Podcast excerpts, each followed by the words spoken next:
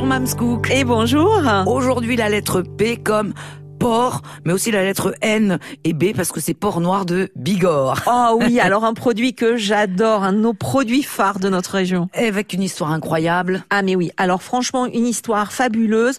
C'est un porc autochtone de la région des Pyrénées centrales et c'est un porc qu'on trouve à cet endroit-là dès l'Antiquité. Sauf qu'il a failli disparaître. Et, oui. et, et, il était très répandu à une époque. Et puis vous savez, au sortir de la guerre, on a voulu produire beaucoup, on a voulu rentabiliser.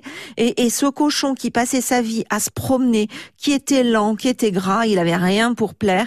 Et du coup, eh il est tombé en désuétude. Il a Et- failli disparaître, mais mais, mais en 1980, alors qu'il ne reste que quatre truies et deux mâles, eh bien, euh, on va avoir euh, un petit groupe d'éleveurs qui vont prendre les choses en main et qui vont décider de, eh ben, de relancer la production du noir de Bigorre. alors c'est un produit labellisé. Ah oui. Alors depuis euh, 2017, le jambon noir de Bigorre et le porc noir de Bigorre ont une appellation d'origine protégée. Faut dire que ce sont des produits vraiment très haut de gamme. hein. Alors euh, quelques caractéristiques de ce beau porc noir de Bigorre, ce cochon qu'on adore. Oui, alors c'est c'est un porc méditerranéen. Euh, il est tout noir, comme son nom l'indique. Il a des oreilles bien horizontales. C'est un cochon qui marche et qui se déplace pour se nourrir. Alors un gros avantage, c'est que quand on met ces animaux-là sur le- les territoires, ils entretiennent la nature Et oui. qui en même temps donne le goût à la viande. Donc ça, c'est formidable. C'est c'est un animal qui est rustique, qui supporte le climat, les, les variations de climat. Il vit en petits troupeaux sur des étendues de prairies, de sous-bois. Mais c'est en même temps un animal qui se promène, mais qui est très docile. Alors ça donne quelle viande du coup? Ah, Ah, ah, ah. ah, ah.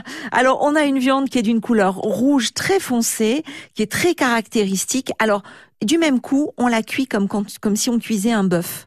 D'accord. D'accord? Un morceau de noir de Bigorre, un filet mignon noir de Bigorre se mange rose comme un bœuf. D'accord? Pas, on, on le fait pas cuire. C'est une viande qui est persillée, fondante, juteuse, et puis euh, et puis qui contient du fer très très bien assimilable par l'organisme. Et qui contient, et ça c'est très important, Ah. du gras, mais un très bon gras. Il est très bon ce gras pour Mais notre oui. santé. Et ben voilà, c'est-à-dire que ce gras en fait qui a fait qu'on a failli ne plus avoir de noir de Bigorre, c'est ce qui fait aujourd'hui son goût.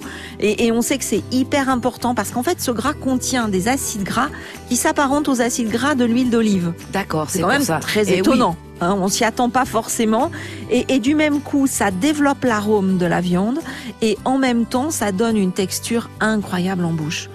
Aujourd'hui, c'était la lettre P comme porc noir de Bigorre. Merci Mamscook. Bonne journée